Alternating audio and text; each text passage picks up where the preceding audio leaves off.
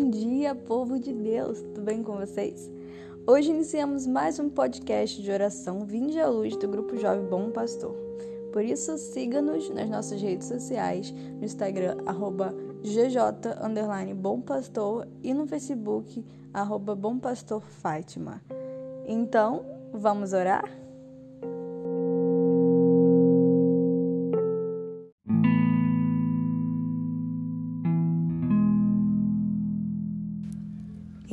Pai, do Filho e do Espírito Santo. Amém. Que hoje, nessa quinta-feira, nós possamos refletir a primeira leitura. Ler toda a liturgia durante o dia, mas olhar de forma especial ao que Deus tem nos dizer através de, de São Paulo. E assim ele nos diz: Irmãos, os verdadeiros circuncidados somos nós, que prestamos culto pelo Espírito de Deus.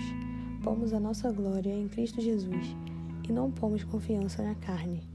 Aliás, também eu poderia pôr minha confiança na carne, pois se algum outro pensa que pode confiar na carne, eu mais ainda. Fui circuncidado no oitavo dia, sou da raça de Israel, da tribo de Benjamim, hebreu filho de hebreus, em relação à lei, fariseu. Pelo zelo, perseguidor da igreja de Deus. Quanto à justiça que vem da lei, serei irrepressível mas essas coisas que eram vantagens para mim, considerarei-as como perda por causa de Cristo. Na verdade, considero tudo como perda diante da vantagem suprema que consiste em conhecer a Cristo Jesus, meu Senhor. Palavra do Senhor, graças a Deus. Eu quero te convidar a pensar agora onde está depositada a sua confiança. Ela está em Deus? Ela está voltada para Deus? Ou está depositada na carne? Está confiando toda a sua vida ao Cristo ou está confiando em si mesmo? Muitas vezes, nós podemos nos sentir autossuficientes. Podemos sentir que conseguimos fazer tudo por nossas próprias mãos, que as coisas só vão dar certo se nós assim as fizermos, que só vai dar certo o que nós decidimos que vai dar certo. Queremos fazer tudo do nosso jeito e tiramos a confiança de Deus porque nos sentimos capazes, sentimos que conseguimos sozinhos. Mas caímos. É difícil, é difícil fazer tudo sozinho. É por isso que Paulo vem nos dizer que a nossa confiança deve estar em Cristo. Toda a nossa glória vem dele, tudo que conseguimos vem de Deus. Sem ele não podemos fazer nada. Precisamos dele. São Paulo, quando escreveu essa carta aos Filipenses, estava preso. Ele sofria perseguições e ainda assim ele se alegrava em falar de Deus e seguir a Ele e realizar a vontade de Deus. Mesmo com toda a dificuldade, mesmo com toda a dor, ele não deixou de confiar. Ele sabia que Deus tinha um propósito para ele. Ele sabia que Deus o tinha escolhido e ele confiava plenamente que a vontade de Deus precisava ser feita. Ele não confiava em si mesmo. Paulo não se, se sentia capaz de converter, Paulo não se sentia capaz de, de falar. Mas Deus assim o fazia capaz. Ele confiava em Deus, confiava que Deus iria agir nele. Confiar em Deus dessa forma pode parecer às vezes dar passo no escuro. Assim como Paulo deve ter ficado com medo, assim como Paulo deve ter tido dificuldades ao se encontrar preso, ao se encontrar perseguido.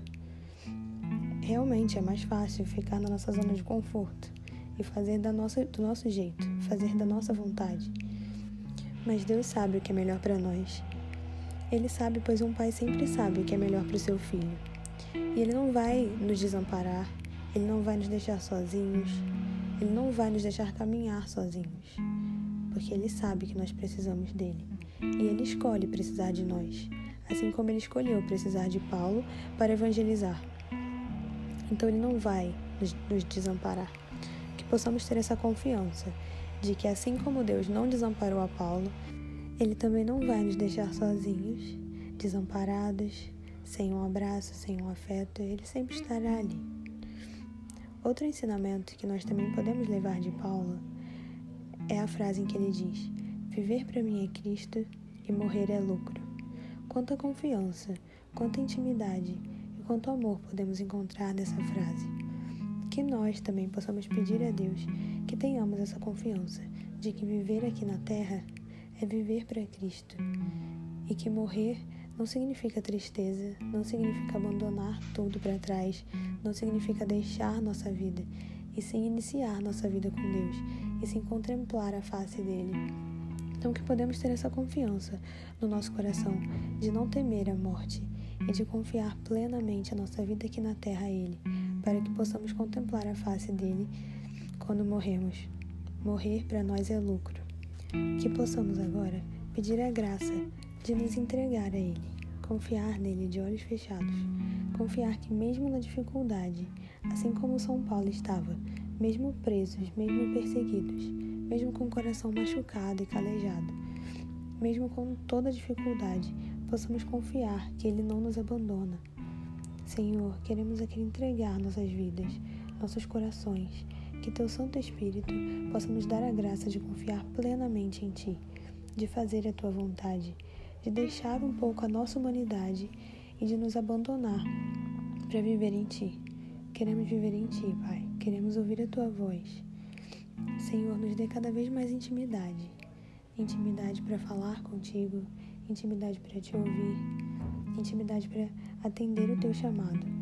Senhor, nos dê confiança que possamos também confiar nessa mãezinha que Deus nos deu.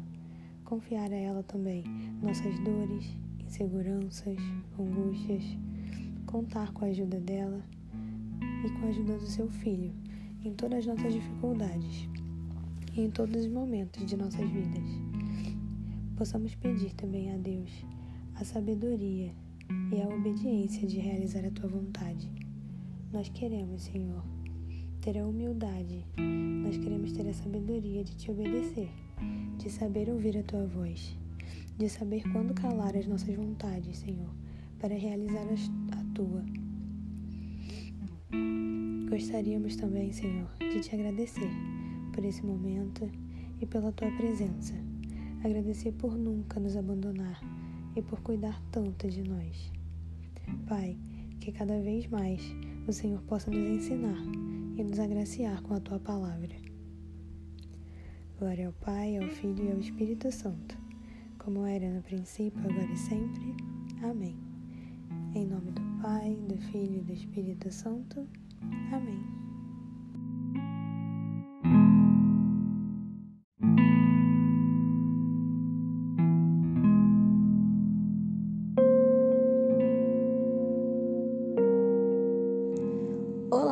Chegamos ao fim de mais um podcast, mas queremos te dizer para continuar essa oração. Continue essa oração durante todo o seu dia para que ela seja mais proveitosa à sua alma.